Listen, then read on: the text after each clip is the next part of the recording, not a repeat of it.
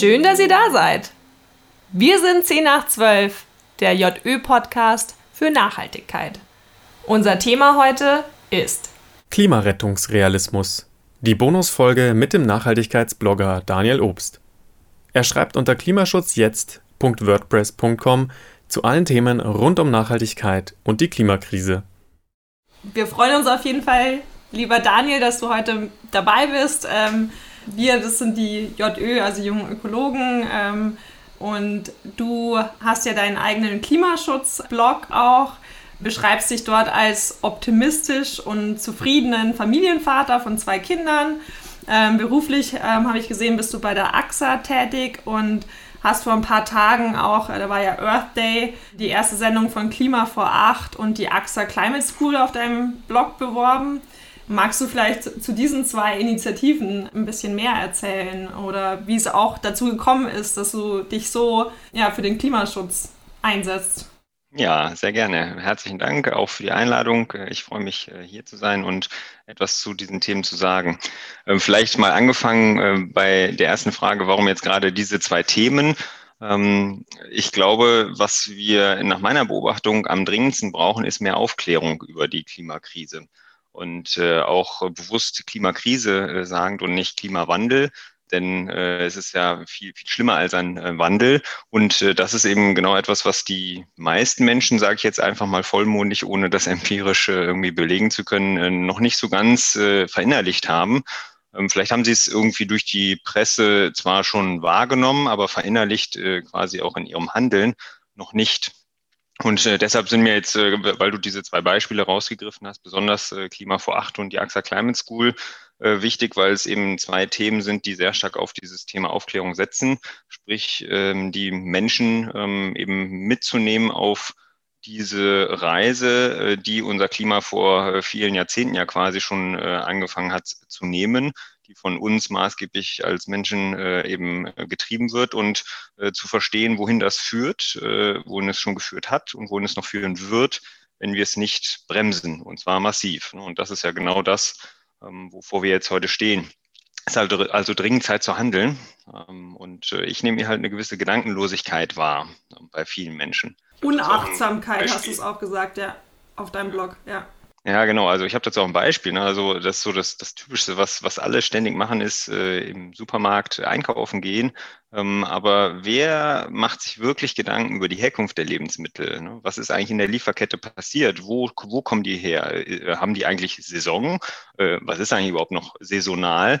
Ähm, wer, weiß das schon noch quasi, weil halt immer alles da ist. Ne? Und welche Bedingungen äh, haben eigentlich geherrscht in der Lieferkette, sowohl ökologisch als auch sozial? Und deswegen bin ich zum Beispiel auch ein großer Fan eines eines, guten Lieferkettengesetzes, weil das eben auch viele dieser Aspekte aufgreift, auch wenn wir das heute leider ja nur in Gesetzchenform haben und nicht als echtes Gesetz. Ähm, und vielleicht noch äh, zwei Sätze, äh, warum ich mich überhaupt für das Thema interessiere und engagiere. Ich habe zwei kleine Kinder, wie ich auf meinem Blog ja auch geschrieben habe und wie du richtig gesagt hast, äh, Julia. Und äh, diese äh, zwei Kinder sind ein wichtiger Grund, denn angefangen hat mein aktives Engagement, erzähle ich auch später nochmal mehr zu, ähm, mit Fridays for Future tatsächlich und den vielen jungen Menschen, die 2019 mal vor allem besonders präsent in meinen Augen auf der Straße waren für dieses Thema und die mich so ein bisschen aufgeweckt haben, wie, wie dringlich das eigentlich ist, weil natürlich war das ein Thema, aber und ich war eben, wie gesagt, auch irgendwie passiv äh, engagiert. Ich bin Ökostromkunde und so weiter, aber ich äh, habe äh, eben sehr stark äh, wahrgenommen, dass ich für, persönlich für mich was verändern muss, denn ähm, mir wurde klar, die äh, jungen Menschen werden irgendwann auch mal meine Kinder sein, wenn die so alt sind. Dann werden die mich fragen, hey Papa, du wusstest das doch alles, was hast du eigentlich getan, um die Klimakrise zu verhindern? Und äh, da habe ich mir und meinen Kindern quasi ein Versprechen gegeben, äh, dass ich darauf gute Antworten haben will, äh, wenn sie mich das eines Tages fragen. Und äh, so ist das quasi zustande gekommen, wo ich heute bin. Was ähm, sind so die Hebel, die du betätigst sozusagen, um wirklich was zu tun ähm, und was zu bewirken auch? Ähm, ja, da gibt es, äh, glaube ich, unfassbar viele Antworten drauf. Äh, ich weiß nicht, wie viel Zeit ihr habt, aber ähm, da könnte ich äh, sehr viel zu erzählen. Ähm, deswegen versuche ich das mal zusammenzubringen, äh, wieder äh, auf den Punkt Aufklärung quasi. Ähm, denn äh, das eine ist, wie ich eben schon sagte, dass viele sich nicht der ähm, Dramatik der Lage bewusst sind.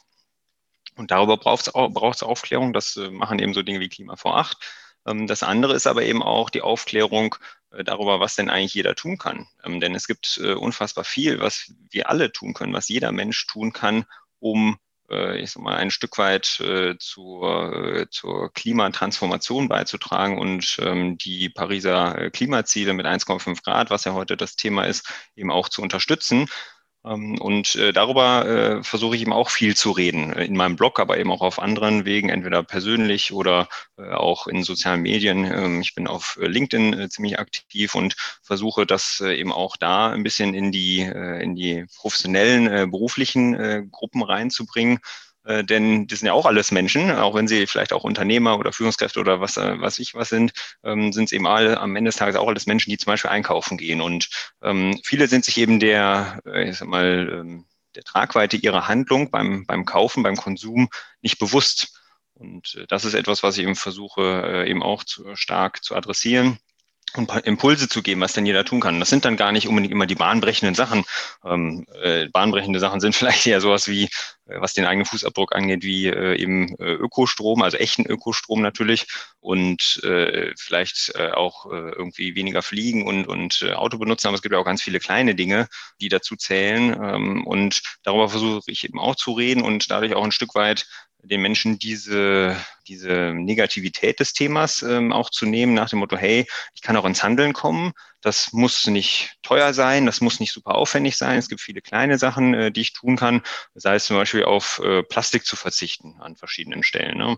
Ähm, äh, ob das jetzt im Extremfall der Unverpacktladen ist, das ist ja eher schon wieder die schwierigere äh, Geschichte quasi, aber auch einfach äh, beim Einkauf ähm, äh, mal ganz äh, basic angefangen, äh, sich einen äh, Beutel, äh, YouTube-Beutel oder sowas mitzunehmen, äh, bis hin zu vielleicht eben auch äh, Produkte zu wählen, die weniger Verpackungsmüll haben oder gar keine Plastikverpackung, zum Beispiel ein festes Shampoo statt das Shampoo in der Plastikverpackung, weil das feste Shampoo eben in Pappe maximal eingepackt ist. Mhm. Das sind viele kleine Räder, an die wir als Einzelne drehen können. Allerdings ist es natürlich nur ein Millionstel von dem, äh, was, äh, was wir da an Klimaschäden sozusagen anrichten mit unserem Konsum, äh, wenn man das vergleicht mit äh, dem, was natürlich die, die Industrie sozusagen anrichtet oder die Wirtschaft im Allgemeinen. Wenn du also dir deinen deine eigene minimale Wirkung sozusagen bewusst machst gegenüber. Und jetzt bin ich, spiele ich Team, äh, Team, Team Angst sozusagen, äh, weil der Robert nicht mehr da ist. Wie, wie fühlt sich das für dich an, beziehungsweise wie, wie kommst du da auch wieder raus, dass du sagst, ja, aber ich ähm, konzentriere mich einfach auf das, was in, in, in meiner Kontrolle ist und ähm, alles, was ich nicht kontrollieren kann, äh, lasse ich gehen sozusagen. Also, oder gibt es da noch andere ähm, Sachen, die du da, dir da sagst, beziehungsweise die du auch dann deinen Kindern sagen könntest? Ähm, ich würde mal starten mit einem äh, Zitat, was ich sehr schön fand, ähm, gehört habe bei einer ähm, Kollegin der GLS Bank, äh, der GLS Gemeinschaftsbank, bei der ich auch Mitglied bin, weil ich äh, diese ökologische äh, Seite eben super wichtig finde und äh, Geld nun mal für uns auch ganz, äh, ganz wichtig ist bei der Frage, welche Bedingungen unterstützen wir. Ähm, das aber nur am Rande, denn das Zitat, worauf ich hinaus will, ist, ähm, was, was kann ich alleine denn schon bewirken? Dachte sich die halbe Welt. Ja. Und äh, die Aussage, die dahinter steckt, äh, ist, wenn wir das natürlich alle glauben, dass wir nichts bewirken können, äh, dann äh, klar, werden wir auch nichts bewirken. Aber wenn äh, jeder Einzelne anfängt, etwas zu tun, und Anfang ist das Wichtigste, äh, was wir alle tun können, äh, dann äh, wird sich auch was verändern. Denn äh, was macht die Industrie, was macht die Wirtschaft, was machen die Unternehmen? Die richten sich nach der Nachfrage ein Stück weit auch. Ne? Und wenn sich die Nachfrage verändert, man sieht das an so, so Dingen wie ähm, Veganismus oder eben Vegetarierinnen, die das ganz stark verändern, was sich zum Beispiel rund um tierische Ersatzprodukte, Milchersatzprodukte etc. verändert hat. Ne?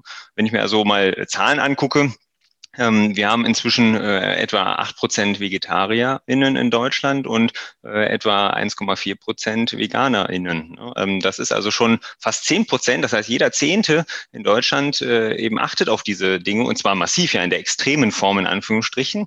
Das ist also total super, was sich da äh, entwickelt und das sind so Dinge, die ähm, geben mir dann auch Zuversicht, dass wir tatsächlich äh, auf dem richtigen Pfad unterwegs sind. Und abgesehen davon habe ich gerade gehört, ähm, auch von einer äh, Studie, äh, äh die äh, von dem PIC in Potsdam, die sich mit Klimaforschung beschäftigen, äh, eben veröffentlicht wurde, äh, wo es um Kipppunkte geht. Ich weiß, das war heute auch schon Thema Kipppunkte. Ähm, in diesem Fall geht es allerdings um soziale Kipppunkte, nicht die ökologischen. Und es gibt eben auch sogenannte soziale Kipppunkte. Und äh, das Thema klimafreundliches Verhalten gehört äh, eben zu den sozialen Kipppunkten, die seit ähm, ja, zwei bis drei Jahrzehnten beobachtet werden und sich im Trend immer mehr verstärken. Und zwar dahingehend, dass sie wirklich quasi äh, kurz davor sind äh, zu kippen und zwar hin zu einem äh, breiten Konsens in der, in der Gesellschaft, äh, dass wir äh, dieses Thema stark verändern müssen. Und äh, sowas gibt mir zum Beispiel auch Zuversicht, dass wir da auf einem guten Weg sind äh, wenn auch ich ähm, äh, eben äh, trotzdem der Meinung bin, es geht längst noch viel zu langsam. Ich bin sehr ungeduldig grundsätzlich, ähm, aber äh, auch bei diesem Thema, weil wir eben viel zu wenig Zeit haben. Aber das sind so Dinge, da sage ich, okay, ähm, das, das hilft mir und das hilft äh, vielleicht auch anderen Menschen, das zu wissen. Deshalb versuche ich auch über solche Sachen eben in meinem Blog zu reden. Super. Ja, also ich habe auch, ähm, vor allem was äh, Veganismus angeht, da haben wir die erste Folge auch drüber gemacht. Ähm, weil, das, weil wir einfach merken, dass das ein großer Hebel ist, den wir als Einzelne haben, beziehungsweise vielleicht sogar der größte Hebel. Ähm, da gibt es auch echt ein paar Zuversicht äh, einflößende ähm, Zahlen. Also zum Beispiel in den USA ist es wirklich so, dass ähm, innerhalb der letzten drei Jahre ähm, die, die Prozentzahl der VeganerInnen von 1% auf 6% angestiegen ist. Das heißt, es ist halt wirklich 600% Zunahme das ist schon beeindruckend, ja. Ähm, und das kann schon auch äh, Hoffnung machen, weil so, so Geschwindigkeiten, wenn das, wenn das so weitergeht, dann können wir da wirklich auch die Agrarwende vielleicht sogar schaffen, wenn auch auf vegane ähm, Landwirtschaft umgestellt wird. Und ähm, da, glaube ich, besteht schon viel Hoffnung ähm, und die auch wirklich von den Einzelnen sozusagen, von den Menschen, von der Gesamtheit der Bevölkerung getragen wird auch. Ja, absolut. Äh, und äh, Fleisch ist ein hochemotionales Thema. Äh, das habe ich auch, als ich mich in meinem Blog damit beschäftigt habe, gemerkt. Da gibt es durchaus auch noch sehr, sehr viele Menschen, die da dem sehr kritisch gegenüberstehen und sich ihr tägliches Schnitzel nicht verbieten lassen wollen. Ähm, und das ist natürlich auch so ein, so ein Thema, was wir generell in dieser ganzen Diskussion haben, wie wir ich sag mal, die, dass das so hinbekommen, dass wir die, die meisten Menschen mitnehmen. Ähm, denn natürlich glaube ich auch daran, im Übrigen, und das betrifft sehr stark die Wirtschaft, dass wir äh, strengere Regeln brauchen, Rahmenbedingungen äh, brauchen, die ähm, mehr als Freiwilligkeit äh, sind, was, wenn wir, wenn wir sagen, wir wollen die 1,5 Grad noch erreichen. Ähm, das wird nicht ohne äh, klare Vorgaben auch gehen. Äh, am Ende des Tages ähm, funktioniert es natürlich aber auch nur in Anführungsstrichen dann, wenn wir irgendwie einen Großteil der Bevölkerung auch irgendwie versuchen mitzunehmen. Und das ist eben etwas, was ich mir mit meinem Blog so auf die Fahne geschrieben habe, dass ich versuche, das äh, irgendwie eben einerseits positiver zu darzustellen, so schlimm die Lage quasi auch ist und darüber natürlich auch zu reden und andererseits eben auch unbedingt diese Handlungsoptionen aufzuzeigen, was sie da tun kann, aber auch welchen Einfluss ich zum Beispiel über Petitionen haben kann. Also äh, es gibt äh, ungemein viele Petitionen, die viele einfach nicht kennen, weil sie sich damit nicht beschäftigen, äh, die äh, eben super wichtige Sachen fordern und die auch eine echte Wirkung haben, wenn sie mehrere Zehntausend Unterstützer haben. Und das ist etwas, äh, was neben wir haben auch Klimawahljahr im, 20, äh, im Jahr 2021, was also neben den äh, echten Wahlen, politischen Wahlen, die wir haben, auch äh, eben einen ganz wichtigen Effekt hat. Was kann ich äh, zum Beispiel durch Petitionen mit einfordern? Mhm. Ja, also das ist äh, spannend, dass du das erwähnst, weil durch äh, eine Petition bin ich sozusagen auch in die Politik reingeschlittert. Ich äh, habe mich letztes Jahr, als Corona angefangen hat, dafür eingesetzt, dass die Tennisplätze schneller wieder aufmachen. Ähm, zumindest dieses Jahr ähm, sind sie, haben sie schneller aufmachen dürfen. Vielleicht hat es ein bisschen was auch mit der Petition zu tun. Vom Yannick ähm, ko äh, kommt die Frage, welche Weichen ähm, die Politik deiner Meinung nach äh, stellen müsste oder könnte, um die sozialen Kipppunkte zu einer umweltfreundlichen Gesellschaft zu unterstützen? Was siehst du da für, für Hebel in der Politik, die du als Einzelner sozusagen nicht hast? Also eine sehr, sehr gute Frage. Spontan fällt mir da tatsächlich ähm, ein schönes Beispiel ein, ähm, was ich vor einigen Wochen kennengelernt habe. Ähm, und das ist ein Startup, das heißt Truestay, wie der englische Tuesday nur mit einem R und da geht es um True, also wahre Kosten. Und das hat was zu tun mit der Internalisierung externer Kosten, äh, was ja total sperrig äh, klingt, aber ein ganz, ganz wichtiges Thema in diesem ganzen Zusammenhang ist. Denn da geht es darum, wann immer äh, wir äh, etwas äh, anbauen als Beispiel, verwenden wir natürliche Ressourcen, die aber nichts kosten. Also ne, das Grundwasser kostet nichts, der Boden kostet nichts, den wir, den wir auslaugen. Ähm, und die Mutter Erde stellt nun mal keine Rechnung, leider für diese Dinge. Das heißt, die sind eben auch nicht eingepreist im Produktpreis. Und jetzt gibt es eben diese Geschichte, dass nun mal konventionelle Landwirtschaft den Boden vermutlich stärker auslaugt, als das äh, eben ökologische Landwirtschaft tut. Und äh, diese ähm, stärkere Auslaugung müsste ja irgendwie wieder rückgängig gemacht werden, wenn wir auch zukünftig den Boden noch weiter benutzen wollen, nur mal, um mal bei diesem Beispiel zu bleiben. Und äh, das ist also somit nicht im Produktpreis äh, bei dem konventionellen äh, Anbau, aber bei dem ökologischen eben schon, weil ich da viel stärker auf solche Dinge achte. Und äh, dazu gibt es natürlich auch noch soziale Faktoren, äh, die also eigentlich im Produktpreis mit drin sein sollen. Wenn ich also am Supermarktregal stehe und mich frage, ähm, bei dem Beispiel Tuesday ist es Kaffee, ähm, nehme ich jetzt den günstigeren oder nehme ich den äh, ich sag mal, Bio, Demeter oder sonst was zertifizierten oder gar den, der die externen Kosten komplett mit eingepreist hat, auch was soziale Bedingungen angeht, wie Tuesday das macht, äh, dann sehe ich natürlich große Preisunterschiede, äh, muss mir aber eben vergegenwärtigen, dass der billiger nur deshalb so billig ist, weil diese Kosten eben nicht mit eingepreist sind. Und äh, um jetzt zu der Frage äh, zu kommen, was kann die Politik da tun? Ähm, sie könnte äh, solche äh, Modelle, wo Menschen also mit Produkten die Warenkosten äh, darstellen wollen, eben steuerlich fördern. An dem Beispiel Kaffee könnte man also sagen, die Kaffeesteuer wird reduziert oder für diese Produkte sogar auf Null gesenkt oder sowas, ja, um dadurch eben diesen, diesem starken Preisunterschied zu dem konventionell produzierten Kaffee eben ein Stück weit zu relativieren um dieses Modell zu fördern. Dann schreien aber die Teetrinker, äh, sind dann total empört, wenn die Kaffeesteuer sinkt.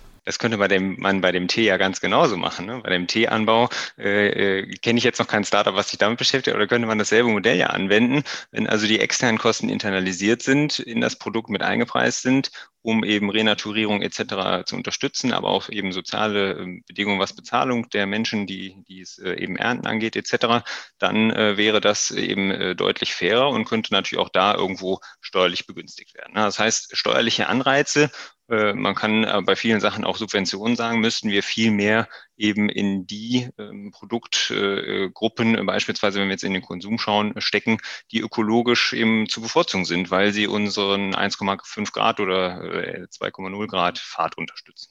Also auch regionale Produkte natürlich vor allem. Absolut, ja da finde ich, ähm, ist das, äh, das Thema CO2-Preis auch äh, ein naheliegendes Thema. Das äh, steht ja auch in den Forderungen von Fridays for Future drin. Was denkst du denn, ist denn äh, realistisch, dass die Regierung wirklich ähm, umsetzt, äh, was den CO2-Preis anbelangt? Weil gerade eben sind es ja Hanebüchenpreise. Ja, äh, sehr weit weg von dem, wo sie sein müssten und wo andere Länder übrigens ja weltweit auch vormachen, wo sie sein könnten äh, und es äh, trotzdem irgendwie funktioniert, äh, auch wirtschaftlich funktioniert, ähm, weil es aber eben starke Anreize setzt äh, eben, dass sich Menschen in ihrem Verhalten auch verändern. Äh, deswegen äh, bin ich auch absolut unzufrieden mit dem, wo wir da heute stehen. Äh, ich ähm, tue mich jetzt schwer damit, irgendwie einen Preis für die nächsten Jahre auszurufen. Ich glaube, im Moment wurde ja zumindest mal von den Grünen über 60 Euro äh, im nächsten Jahr oder sowas gesprochen.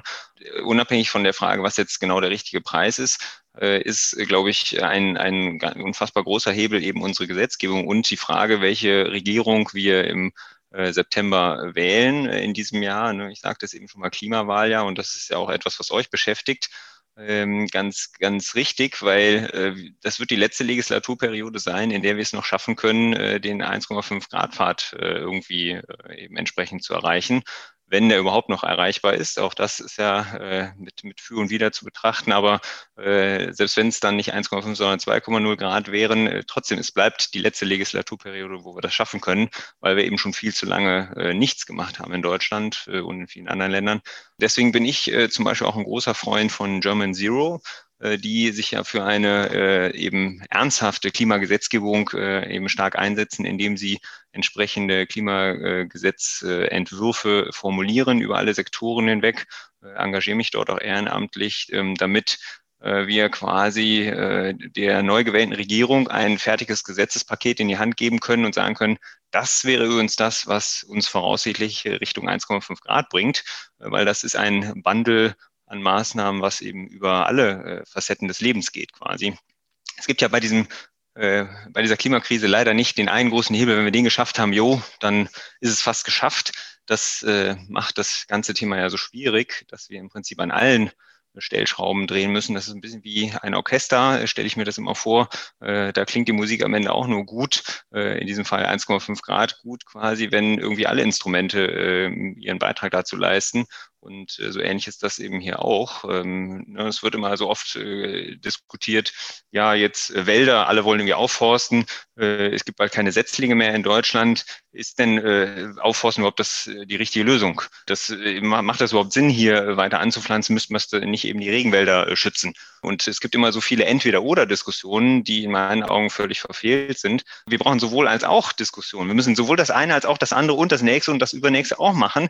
Denn nur wenn wir alles quasi in Anführungsstrichen tun, äh, dann äh, wird es am Ende funktionieren. Ja, also das German äh, Zero äh, Projekt, was du angesprochen hast, das äh, finde ich auch sehr spannend. Ich, ich finde es krass, weil zu einem bestimmten Grad ähm, ist es ja auch ein bisschen die Aufgabe der Parteien bzw. der Politik sozusagen ähm, Gesetzesentwürfe mitzugestalten. Und ähm, es ist schon komisch, dass es jetzt aus der, ja, aus der, aus der allgemeinen Bevölkerung, die ja auch nicht bezahlt wird dafür, sozusagen, die das ehrenamtlich machen, wobei wir hier von der ÖDP eigentlich im selben Boot sitzen, weil bei uns ist so gut wie niemand ähm, auch bezahlt. Ähm, aber es ist schon auch ein Armutszeichen, ähm, wenn die, die eigentlich dafür bezahlt werden, die Arbeit nicht machen, um den Klimaschutz voranzutreiben und deswegen müssen es andere neben ihrem eigentlichen Job noch machen. Ja, genau, deswegen müssen es andere kompensieren. Äh, das äh, empfinde ich ganz genauso.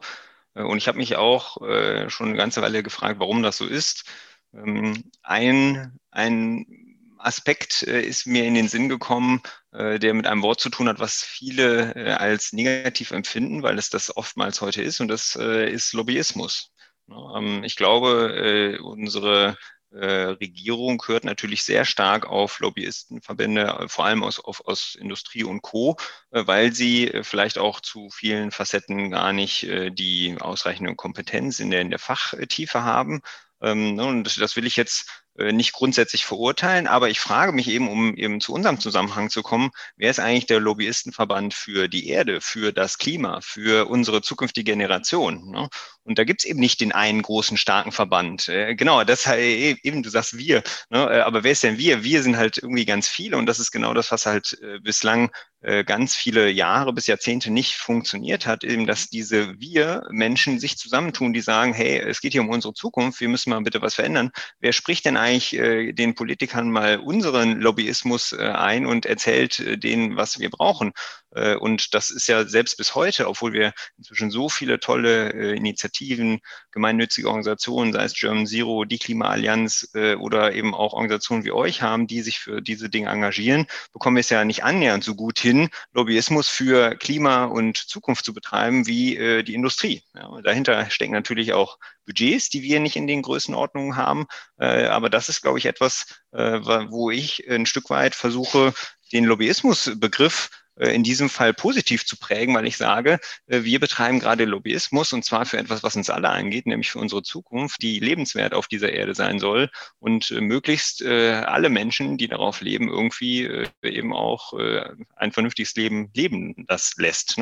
Und ähm, das ist äh, eben ein Punkt, der mich total äh, umtreibt an der Stelle. Mhm. Wobei es ja wirklich so ist, dass es ja auch ähm, Umweltlobbyverbände sozusagen gibt, also Greenpeace und Bund Naturschutz und so weiter. Warum denkst du denn, dass die nicht genug ähm, ja, Macht und ähm, Stärke auch haben, um, um wirklich Einfluss zu nehmen auf politische Entscheidungen?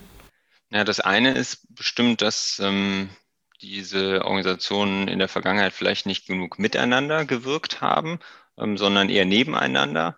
Ähm, ich glaube aber, der größere äh, Hebel ist tatsächlich, äh, dass ähm, vielleicht nicht oft genug auch beschrieben wurde, was konkret in den Gesetzen stehen sollte und vor allem die öffentliche Meinung nicht ausreichend äh, dahinter stand, sondern eben dann in dem Diskurs, was ist jetzt äh, wichtiger an Interessen, äh, eben vielleicht doch die Industrie sich durchsetzen konnte, äh, weil am Ende sind wir nun mal seit Jahrzehnten eine Autofahrernation, nur mal um das Beispiel Auto zu bemühen.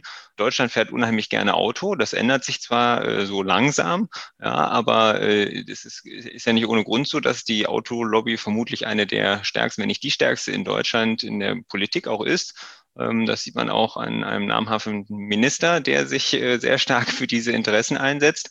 Und äh, das ist, äh, glaube ich, ein großes Problem, wo wir heute eben an diesem sozialen Kipppunkt vielleicht fast sind, endlich, dass eben die, die Zivilgesellschaft sagt, hey, nee, so geht's jetzt nicht mehr weiter. Jetzt müssen wir offenbar das tun, was, was seit Jahrzehnten und in den letzten Jahren vor allem auch liegen geblieben ist in der Politik. Mhm. Du, du bist selber jemand, du hast äh, deine Autos verkauft und äh, fährst jetzt nur noch mit dem Fahrrad oder, oder wie, wie machst du das? Ja, fast. Also tatsächlich versuche ich natürlich auch äh, so viele äh, Dinge wie möglich in meinem eigenen oder unserem Familienleben zu optimieren, äh, was, was Klimafreundlichkeit angeht. Ähm, dabei bin ich allerdings immer ein großer Freund äh, davon, nicht über Perfektionismus zu diskutieren, weder bei mir selbst noch bei anderen. Äh, also weil es gibt ja immer so diese äh, Diskussion, ja, wie kannst du denn irgendwie verurteilen, dass andere Fleisch essen, wenn du selber ein SUV fährst? Hm okay, klar ist ein SUV äh, nicht gut. Ne? Da müssen wir, glaube ich, überhaupt nicht drüber reden.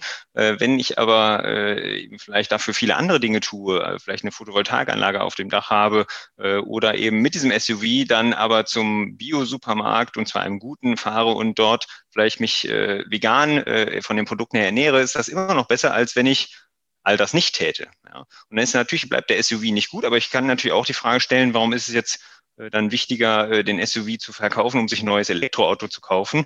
Äh, denn alles, was wir ähm, haben und was wir so lange wie möglich benutzen, verbraucht keine neuen Ressourcen. Ne? Also das heißt, das ist immer eine, eine schwierige Diskussion grundsätzlich, finde ich. Und um auf die Autofrage zurückzukommen, wir haben das für uns so entschieden, dass, weil wir gesagt haben, wir brauchen im Prinzip kein Auto, für den allergrößten Teil unseres, unseres Lebens, unsere, unserer Tage, wir können ganz viel Fahrrad fahren. Wir können unseren öffentlichen Personennahverkehr nutzen, äh, Bahn und Bus. Wir können aber auch vieles zu Fuß erledigen. Das hängt sicherlich auch immer dann davon ab, wo genau man wohnt. Bei uns geht das aber eben ganz leicht. Wir haben äh, zum Beispiel aber auch ein, muss ich dazu sagen, fairerweise ein Wohnmobil uns äh, gekauft, weil wir aber eben auch vor allem regionale Urlaube machen wollen und äh, zukünftig auch, wann immer es geht, und das geht natürlich sehr leicht, weil man es ja selber beeinflussen kann, auch auf Flugreisen zu verzichten und äh, mit dem Wohnmobil, was wir aber dann auch nur für Urlaubsreisen verwenden, eben äh, auch entsprechend äh, regionale Urlaube machen zu können. Also das heißt, da gibt es schon viele Möglichkeiten, die man, die man überlegen kann, wie man das äh, auch persönlich unterstützen kann.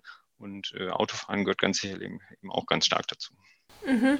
Und äh, vielleicht ein, äh, ein Impuls an der Stelle noch. Wir haben uns natürlich auch gefragt, ja, wenn wir dann doch mal ein Auto brauchen, äh, beispielsweise um mit unseren Kindern zu meinen Schwiegereltern oder auch mein, meiner Mutter zu fahren, dann äh, wäre es natürlich schon irgendwie hilfreich, Dafür gibt es äh, im Übrigen äh, viele coole Apps, äh, wo Menschen ihr privates Auto auch verleihen für ganz kleines Geld. Äh, ne, also da äh, muss ich demnächst auch mal einen Blogbeitrag zu schreiben und diese Apps bewerben. Es gibt aber auch eben natürlich offizielle Carsharing-Angebote und dann heißt es ja auch immer so schön, ja, das gibt es ja nur in den großen Städten. Nein, äh, denn wir haben zum Beispiel einfach mal hier einen lokalen Autohändler angefragt, ob der nicht äh, Lust hätte und bereit wäre, ein Carsharing-Auto für unsere Nachbarschaft hier zur Verfügung zu stellen. Hier wohnen im Umkreis irgendwie 100 bis 150 Leute und ich habe da gedacht, naja, Fragen kostet ja nichts, was habe ich zu verlieren? Und äh, die fanden das eine total gute Idee. Äh, die haben auch tatsächlich mit Carsharing schon mal was gemacht. Ähm, das heißt, die hatten so ein bisschen vielleicht ein Vorwissen dazu, sage ich mal. Aber äh, die werden jetzt in den nächsten Wochen hier ein Auto hinstellen und dann werden wir das nutzen können. Ne? Also das heißt, mit solchem Engagement kann man auch viel bewirken, einfach weil man Dinge mal fragt. Ja, ähm, weil man äh, nachfragt, also die Nachfrage äh, bestimmt ja eben auch das Angebot ein Stück weit und in dem Fall ist es vielleicht auch die Nachfrage nach solchen alternativen Mobilitäten. Ja, und auch der Einzelne, der einfach mal einen Impuls auch geben kann und ähm, die Möglichkeit sozusagen ähm, überhaupt in den Raum zu werfen. Der, der das ermöglichen kann, äh, kann er dann äh, wirklich in die Aktion treten. Aber wenn er die Idee gar nicht hat, dann kann er es natürlich nicht. Wir haben uns gefragt, weil wir das natürlich auch bei uns ähm, oft sehen, ähm, es gibt ja diese Blasenbildung, es gibt diese Bubbles. Und mit deinem Blog, ähm, den du schreibst, Denkst du, dass du vor allem die Menschen ansprichst, die sowieso schon einen ökologisch bewussten Lebensstil sozusagen haben, also in dieser Ökoblase unterwegs sind? Oder sind es schon auch Menschen, die du vielleicht inspirieren kannst ähm, und das nicht nur Wunschdenken ist, sondern ähm, weißt du das, ähm, wie, wie das bei dir aussieht, bei, deiner, bei deinen Followern, Followerinnen?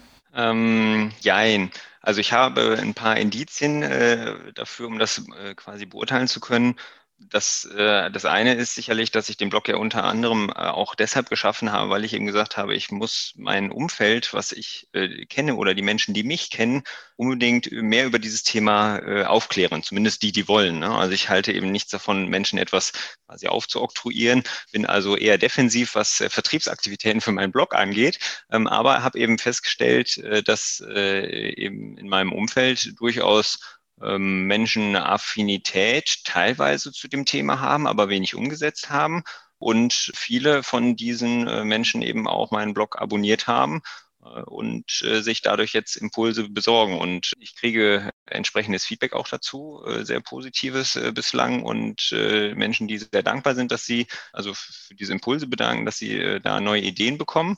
Das ist das eine. Das zweite ist, dass ich ja auch schon zwei Vorträge gehalten habe zu dem ganzen Thema. Ähm, also das, was ich quasi in meinem Blog an, an Impulsen aufgebaut habe, eben auch einerseits Aufklärung über die Klimakrise wieder und was kann jeder tun. Äh, zum Beispiel bei meinem Arbeitgeber AXA äh, habe ich einen Vortrag gehalten, da haben fast 200 Menschen zugehört und habe die eben auch gefragt, vorher wie nachher, äh, in diesem Fall zum Vortrag, aber eben mit eben vielen Inhalten auch aus meinem Blog, wie sie sich denn aufgeklärt fühlen zu dem ganzen Thema. Um, und vorher war das durchaus äh, durchschnittlich, sage ich mal, äh, irgendwo auf einer Skala von 1 bis 10 eher im Mittelfeld und äh, nachher eben viel größer und äh, ähm, viele eben, die auch gesagt haben, hey, jetzt konnte ich konkrete Dinge mitnehmen und äh, verspreche mir auch selbst, äh, sie umzusetzen. Also das heißt, auch daraus würde ich, würde ich mal äh, sagen, ja, es gibt schon eine gewisse äh, Bereitschaft, sich das anzuhören, weil sonst wären sie vielleicht gar nicht zu dem Vortrag gekommen. Äh, aber es ist ja ganz oft eben diese Attitude-Behavior-Gap, wie es so schön heißt. Ne? Wenn man die Menschen fragt, äh, wollt ihr euch nachhaltig verhalten, findet ihr das gut? Dann sagen fast alle ja. Ne? Also da kann man sich ja Umfragen anschauen, wie man möchte. Äh, da sagen ja nur ganz wenige Menschen, äh, nö, kann man auch nicht ganz verstehen, aber die meisten, die eben äh, Ja sagen, kommen aber nicht unbedingt in die Umsetzung. Und das ist eben der entscheidende Punkt, den es zu überwinden gilt, an dem ich äh, versuche anzusetzen und äh, wo ich äh, von dem Feedback, was ich so bekomme, eben äh, die Wahrnehmung habe, ja, das hilft. Das hilft den Menschen, einzelne kleine Schritte zu gehen. Und dadurch steigt eben die, ich sag mal, die Affinität zu diesem ganzen Thema. Dadurch steigt aber auch eben die Bereitschaft, noch weitere Schritte zu gehen. Und deswegen bin ich eben so ein großer Freund von anzufangen ist das Wichtigste, was wir alle tun können. Denn wenn man mal angefangen hat, dann merkt man, ach, so schlimm ist das gar nicht. Im Gegenteil, das fühlt sich irgendwie ganz gut an. Und es gibt einem auch ein gutes Gefühl, irgendwie mehr Wertschätzung für das, was wir konsumieren, äh, eben an den Tag zu legen. Und gibt einem auch ein gutes Gefühl, vielleicht mit anderen Menschen darüber reden zu können, äh, dass man äh, vielleicht äh, gerade äh, irgendwelche netten Gemüsegläschen als Gemüseaufstrich aufs Brot entdeckt hat, die total lecker sind, die vielleicht mal eine gute Alternative zu Wurst und Käse sein könnten. Zur Einordnung für die ZuhörerInnen, ähm, du bist aus Nordrhein-Westfalen und zwar aus einem eher städtischen oder ländlichen Gebiet? So äh, dazwischen, würde ich sagen. Also es ist äh, äh, Bergisch Gladbach, gehört quasi zum Speckgürtel von Köln. Ähm, aber wenn ich hier aus, der, aus dem Fenster gucke, dann habe ich vor mir auf der einen Seite einen großen Wald und auf der anderen Seite ein großes Siedlungsgebiet. Ähm, äh, das ist so in, in, der Nähe des Königsforst und äh, eben viel Wald drumherum, aber eben auch eine gute Anbindung an Infrastruktur und ähnliches. Also von daher hat es so ein bisschen beides. Mhm.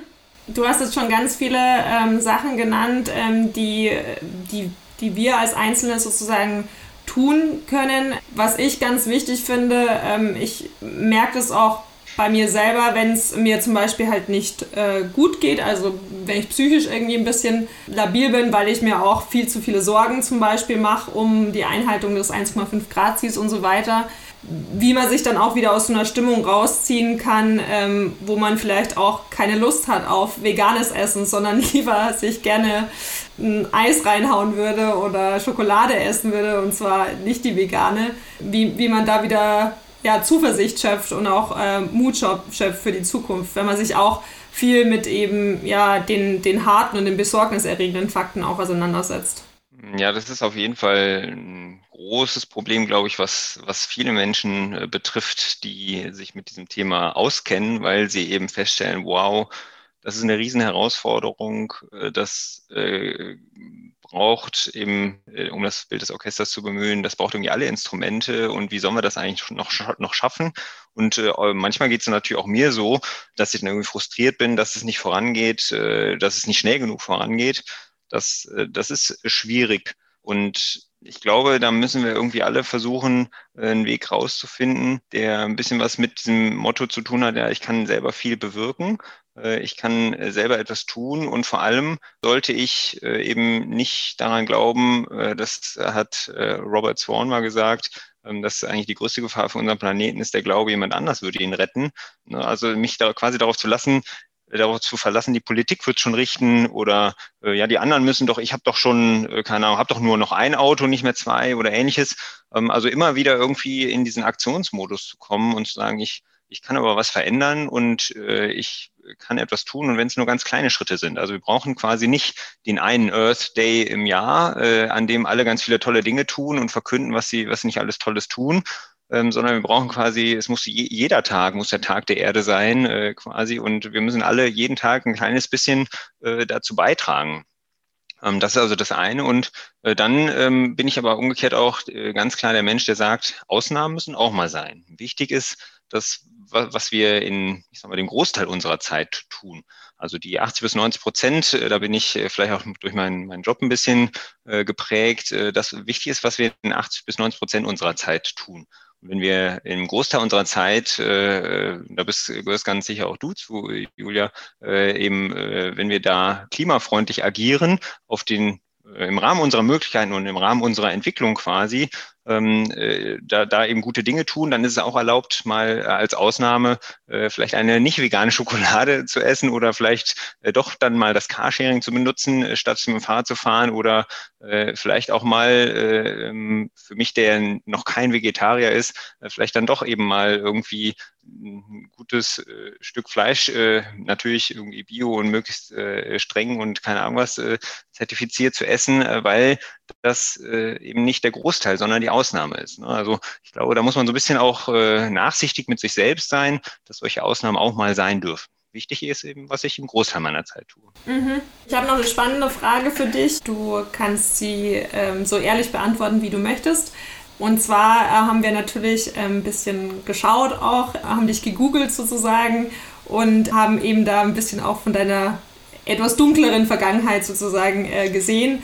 Ja, was hast du denn gelernt sozusagen daraus, beziehungsweise schreckt dich das vielleicht auch ein bisschen ab, jetzt da politisch wieder in der Partei aktiv zu werden, ähm, was du da erleben musstest? Ja, äh, das ist tatsächlich ein Kapitel, wo ich mir äh, nach heutigem Maßstab wünschen würde, dass das so nicht gäbe in meiner Historie. Ähm, denn ich habe das Experiment in der politischen Partei aktiv zu sein schon hinter mir und zwar bei der AfD. Allerdings in einem äh, Zeitraum, der extrem wenig mit der heutigen AfD zu tun hat, nämlich von 2013, der Gründungsphase bis 2015. Ähm, und das ist damals entstanden aus meinem Wunsch heraus, dass wir irgendwie eine politische Erneuerung brauchen, statt das, was wir bis heute haben, was auch gerade in der äh, Kanzlerdiskussion äh, so schön geprägt wird, das Wort äh, weiter so.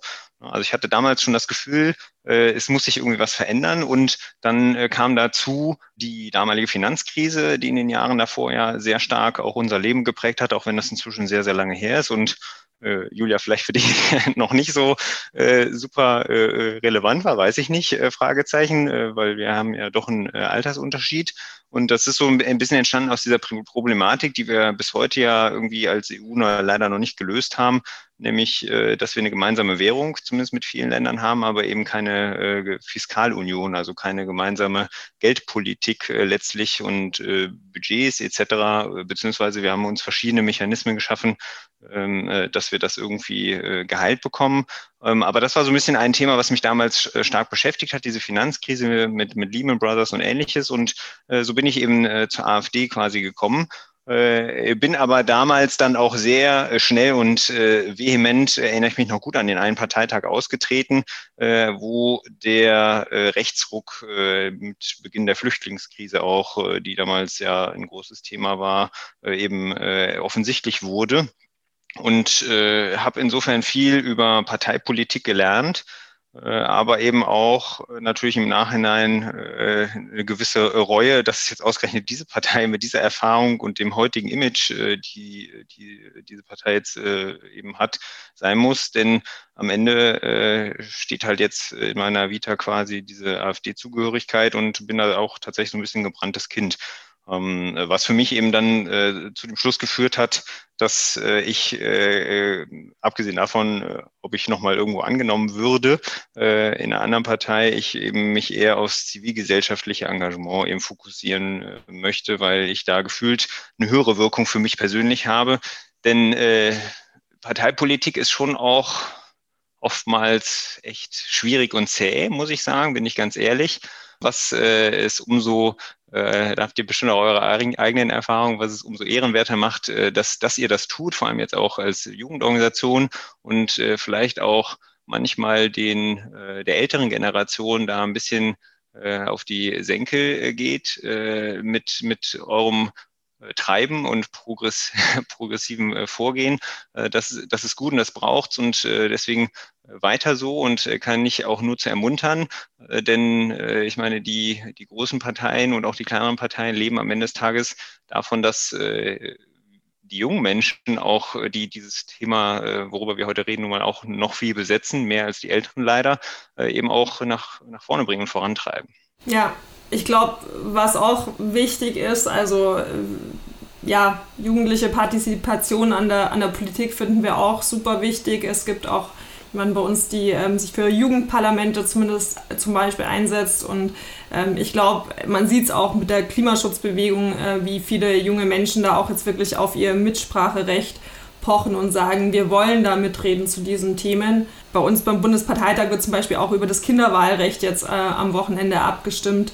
Ähm, also wirklich das Wahlrecht ab Geburt sozusagen, dass ähm, ja, man selber entscheiden kann, ob man wählen gehen will, auch als äh, Jugendlicher oder Jugendliche.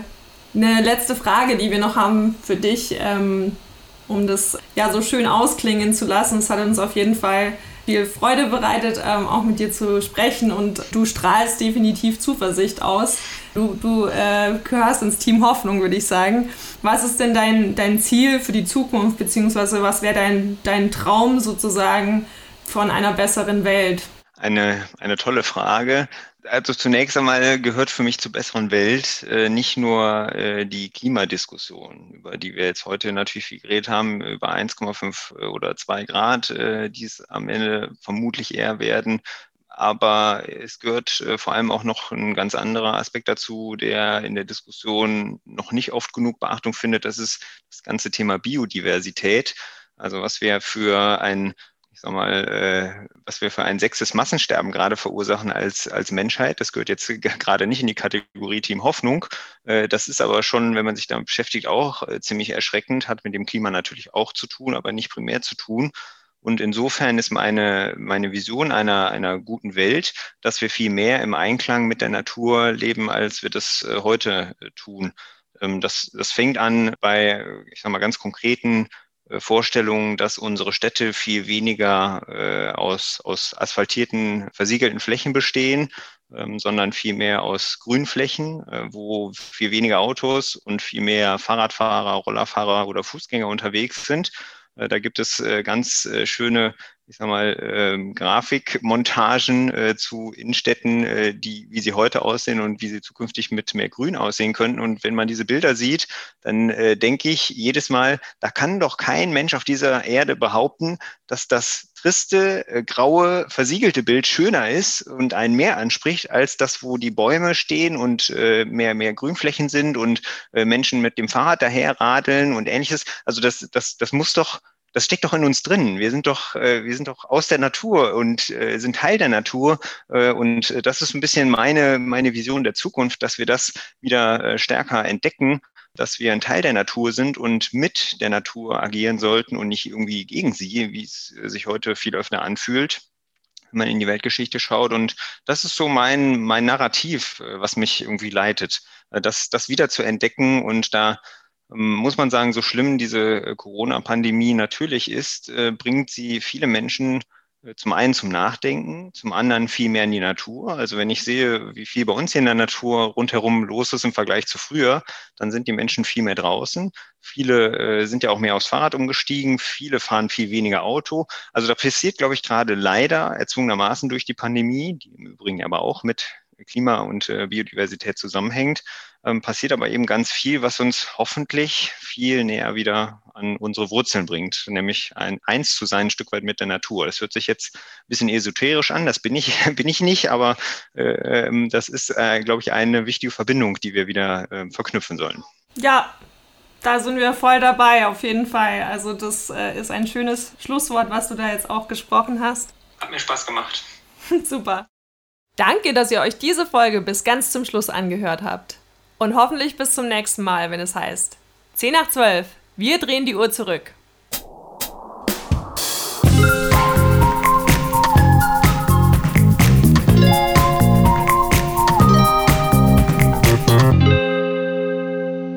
Hey du, ja, genau dich meine ich. Du siehst aus, als würdest du uns noch gar nicht auf Instagram folgen. Was? Auf TikTok auch nicht? Na, das muss sich aber schleunigst ändern. Such mal auf Instagram und TikTok nach jungeökolog.innen und lass uns Likes und ein Abo da. Wenn du diesen Podcast auf Spotify hörst, dann folge uns auch hier. So, und jetzt ist wirklich Schluss. Bis zum nächsten Mal.